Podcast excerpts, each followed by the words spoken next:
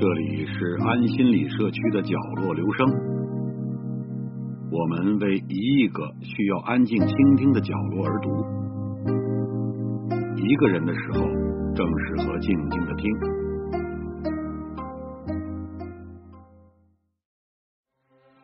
一九三九年，英国皇家海军学院迎来了一群特殊客人，英王乔治六世带着他的家人们。兴致勃勃的参观了这所位于达特茅斯的著名军校。这所学校被称为大英帝国海军的摇篮，里面云集了全国最优秀的海军学员。那一年，伊丽莎白才十三岁，跟在父亲的屁股后面，好奇的参观学校的各种设施，然后就遇见了菲利普。菲利普那一年十八岁，作为。皇家海军学院的学生代表，他被选派出来作为伊丽莎白他们的向导。菲利普之所以能被选出来，一方面因为他外表俊朗、待人热情、能说会道，还有一个重要原因是他的身份是希腊王子。按学员来算的话，他应该是英国王室伊丽莎白一家的表亲。王子菲利普带着公主伊丽莎白。玩了网球，看到身高一米九零的菲利普轻而易举的跨过球网，伊丽莎白忍不住对身边的保姆感叹：“他可真棒，跳得真高。”这场参观的尾声颇有戏剧性。乔治六世一家登上游艇“维多利亚”和“阿尔波特号”，准备驶离达特茅斯港的时候，趴在船栏杆旁的伊丽莎白发现。有一艘小艇紧紧跟随，一个人在船上奋力划桨，似乎是在十八相送。就是那个金黄色头发的英俊少年菲利普。最终，菲利普还是停止了划桨，目送伊丽莎白一家远去，因为他听到乔治六世在甲板上呵斥了一句：“这该死的笨蛋！”菲利普不笨，但那时的他。却挺落魄的。那场变故要追溯到一九二二年的稀土战争，希腊惨败，希腊的王子安德烈亚斯连同西军总司令以及其他五名大臣被希腊政府当作战败替罪羊关押，准备执行死刑。关键时刻，英国出面交涉，要求释放安德利亚斯王子的一家，毕竟。和英国王室有亲戚关系，最终英国派来了一艘巡洋舰，用装橘子的木箱把安德利亚斯一家七口从希腊送到了法国。当时才一岁多的菲利普和几个兄弟姐妹被放在木箱中，一起送到了法国。安德利亚斯王子就是他的父亲，但菲利普并没有等到自己的好日子。父亲安德烈亚斯王子在法国开始公开和情妇鬼混，根本不管家庭。母亲遭受连续打击后得了抑郁症，也不想再管孩子。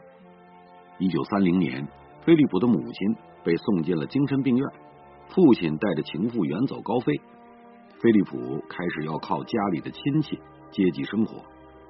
好在他毕竟出生在一个王室大家庭。还不至于愁吃穿，甚至还可以上贵族学校。但菲利普在很小的年纪就体会到了同龄孩子无法体会到的那种颠沛流离感。比如，每到假期来临，菲利普班上的同学都热衷于一项竞猜：菲利普同学这次该到哪个亲戚家去住了？在兜转了几轮亲戚家之后，菲利普终于被送到了他的外公一系。英国的蒙巴顿家族，菲利普的外婆是维多利亚女王的外孙女，于是他最终被送入了英国皇家海军学院。从以往的学习成绩来看，菲利普并不算一个好学生，但在海军业务方面，他却是一把好手。他的校友特伦斯·勒温后来做到了英国第一海务大臣，但他曾说，其实菲利普比他更能胜任这个职位。但菲利普未来的职业生涯却并不像他同学那样早已规划，因为在他十八岁那年遇到了十三岁的伊丽莎白。自从见到菲利普之后，伊丽莎白毫不掩饰自己对他的迷恋，两个人很快开始了书信往来。没错，菲利普也喜欢伊丽莎白，但相对来说，菲利普表现的更谨慎一些。不仅仅因为伊丽莎白的身份，也因为那时候他还在军中服役，而他们当时正在经历第二次世界大战。菲利普参加了第二次世界大战。他在二十一岁时成为英国皇家海军华莱士号驱逐舰上最年轻的上尉。伊丽莎白的父亲乔治六世一度成为二人相爱的阻碍。作为家长，父亲认为女儿不应该无可救药的爱上第一次谈恋爱的对象，更何况女儿将来是英国的王位继承人。菲利普并不是那样的稳重的绅士，但是。看到伊丽莎白如此坚持，父亲也就没再说什么了。一九四七年七月九日，这段历时八年的恋爱长跑终于到了终点。二十六岁的菲利普海军上校与二十一岁的伊丽莎白公主宣布订婚。菲利普为这段婚姻做出了不小的改变，比如自己的继承权和姓氏。按照英国王位继承法的规定。菲利普放弃了自己希腊王位继承权，并进行入籍规划手续，改名菲利普蒙巴顿。虽然后来英国王室档案显示，作为索菲夫人后世的一系，他其实从一出生就自动拥有英国国籍和王族身份，但这对菲利普而言根本不算什么。在结婚前夕。伊丽莎白的母亲伊丽莎白王后写信问自己未来的女婿：“你会珍惜伊丽莎白吗？”菲利普的回答是：“珍惜这个词根本就不足以表达我的感情，我会全身心的、毫无保留的爱她。”一九四七年十一月二十日，一场盛大的婚礼在伦敦举行。结婚当天，菲利普还做出了一个重大的让步，他决定。彻底戒烟。菲利普是一个标准的烟鬼，每天至少要一包烟。但伊丽莎白非常讨厌吸烟，且他的父亲也因长期吸烟而饱受健康问题困扰。菲利普答应伊丽莎白结婚后就戒烟，最终他说到做到，婚后再也没有碰过烟。经历了童年的颠沛流离，菲利普终于第一次。从真正意义上拥有了自己的家，他也很清楚，为这个家，他最需要做好的工作是什么。菲利普的第一任私人秘书迈克尔·帕克回忆，菲利普在工作的第一天就告诉他，如果要把工作的重要性排序，那么头等大事是不能让伊丽莎白失望，第二等大事也是不能让伊丽莎白失望，第三等大事还是。不能让伊丽莎白失望。菲利普在婚后确实一直在努力这么做。婚后的那段生活确实是开心且浪漫的。在菲利普和伊丽莎白的家——克拉伦斯宫，小两口享受了婚姻生活最初的兴奋和甜蜜。他们自己设计和布置了不少房间，菲利普在这个过程中起了主导作用。然而。这种小夫妻感觉的生活，到了一九五二年二月六日戛然而止。那一天，正在肯尼亚访问的伊丽莎白夫妇得到了一条噩耗：英王乔治六世猝然离世。按照法律，伊丽莎白将继承王位，成为英国的女王。当时，伊丽莎白和丈夫正住在肯尼亚的一家树上旅馆。所以后来有媒体这样描述：她上树还是公主，下树已是女王。但菲利普又何尝不是呢？他上树时妻子还是只属于自己的公主，下树时妻子已经是大不列颠及北爱尔兰联合王国以及其他领土和属地的女王，英联邦元首，基督教的保护者伊丽莎白二世。那个时候，菲利普已经是英国皇家海军喜鹊号的舰长，但因为要成为女王的丈夫，所以他必须放弃海军中的一切职务，成为亲王。不久后，伊丽莎白夫妇就从克拉伦斯宫搬到了白金汉宫。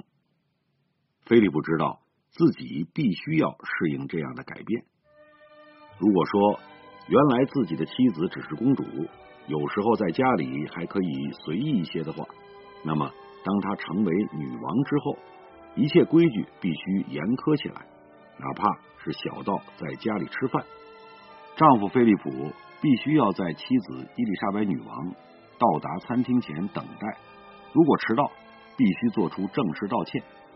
在女王离席前，他不能提前结束晚餐，也不能离开餐桌，更不要说在公众场合的礼仪、分寸和言谈举止了。很多时候，菲利普对规矩都选择接受，但也并非没有发脾气的时候，比如姓氏问题。从安妮公主诞生开始，菲利普就知道自己被剥夺了一项似乎男性都应该有的权利——孩子冠父姓。在英国王室，如果是女王，孩子就必须冠母姓。为了孩子姓温莎这件事，菲利普并非没有闹过意见，甚至宣称：“我是这个国家唯一一个不能让孩子使用姓氏的人。”女王的私人秘书曾回忆。菲利普还抱怨自己被当做了一个传宗接代的工具。我只是一个阿米巴虫，仅此而已。当然，抱怨归抱怨，菲利普还是很好的履行了做丈夫的职责。而伊丽莎白女王也没有少抚慰他。关于家中的大多数事务，包括子女的教育问题，都由菲利普来拿意见。在外界看来，这确实是一对模范夫妇的典范了。尤其是菲利普，他对女王的服从和照顾，以及忠贞不渝的爱，成为了不少人津津乐道的话题。但是，这却不是一个完美的爱情童话。一九五三年，在伊丽莎白女王的加冕典礼上，菲利普是第一个向女王下跪的人。下跪后，他说了一句话。我菲利普爱丁堡公爵，愿终生成为你的臣民，并且尊敬你，效忠你。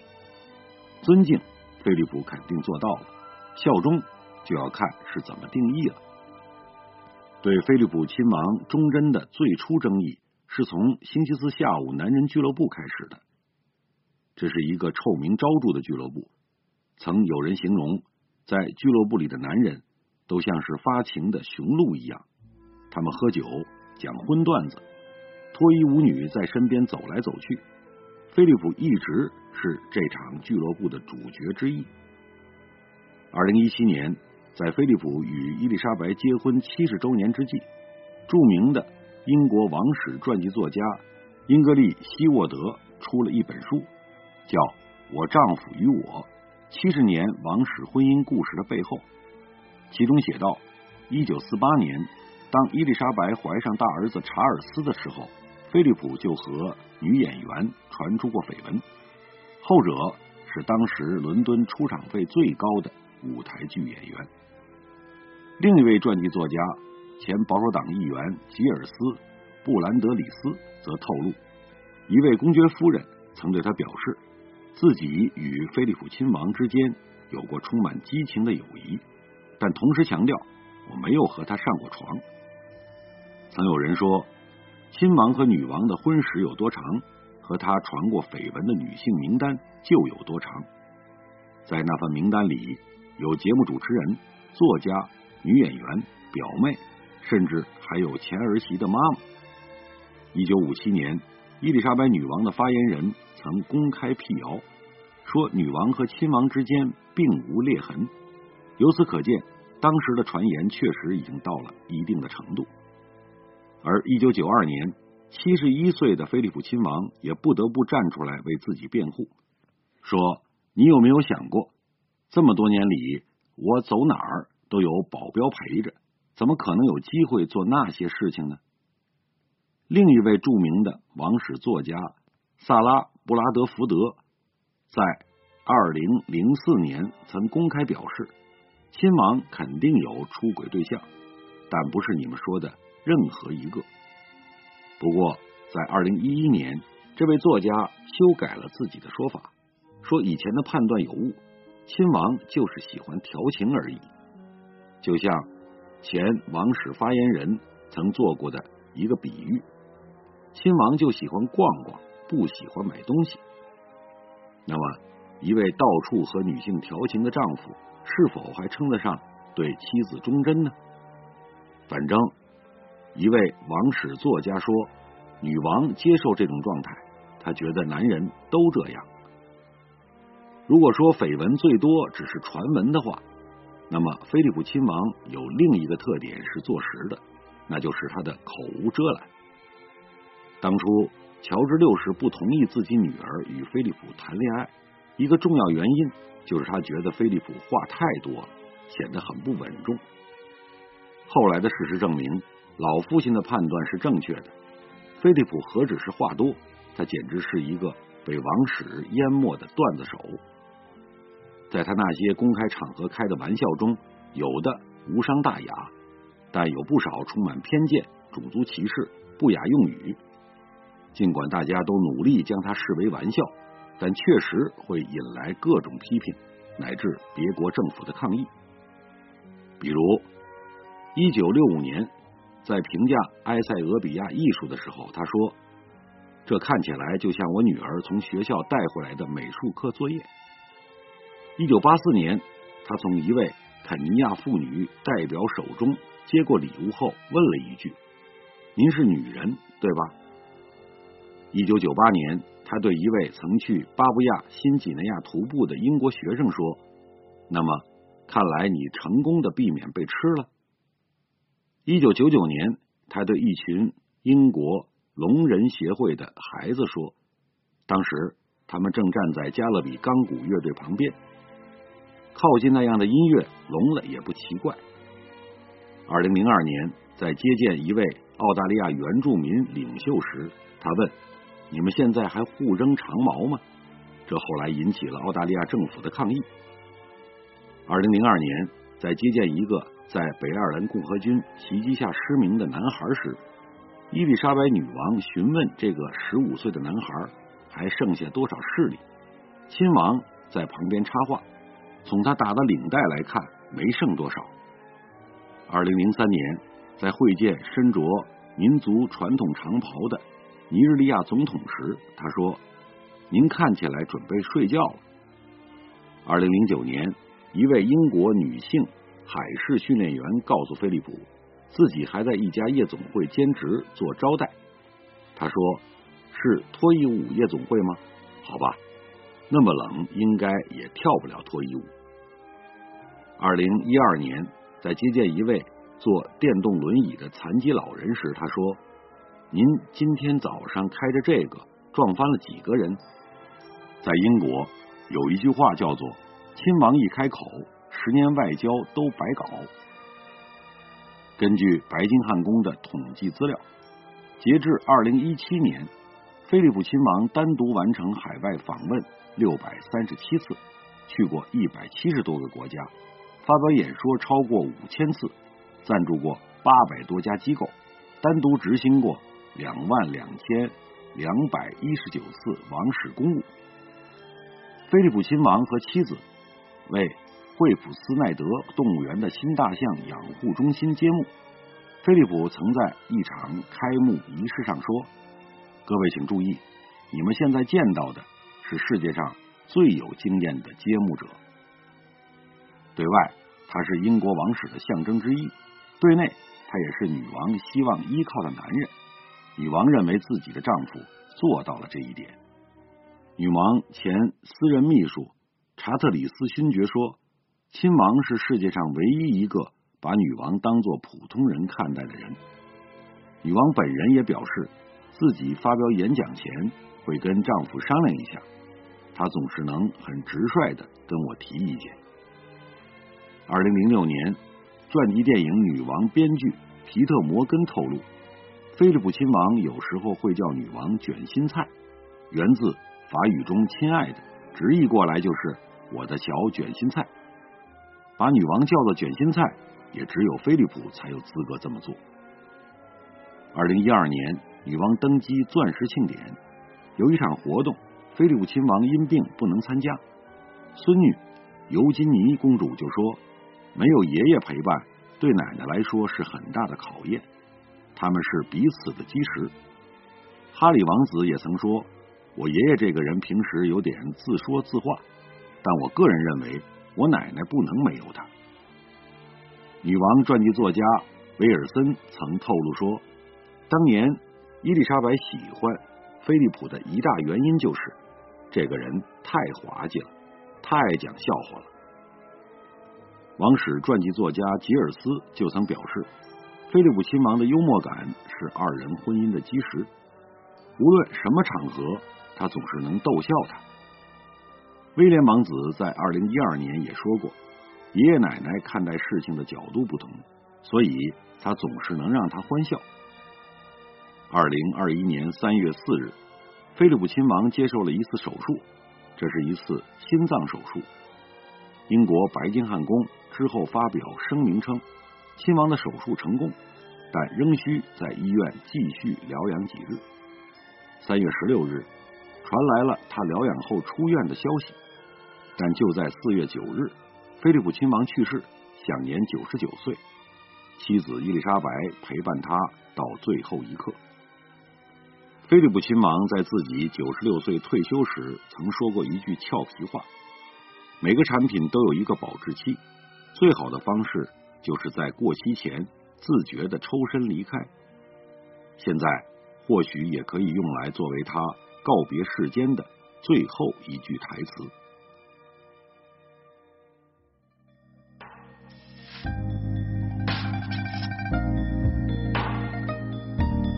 以上为您朗读的是选自公众号《国家人文历史》上的一篇文章。谢谢来自每个角落的慧心倾听，请记住这里，我们在一起呢，咱们天天见。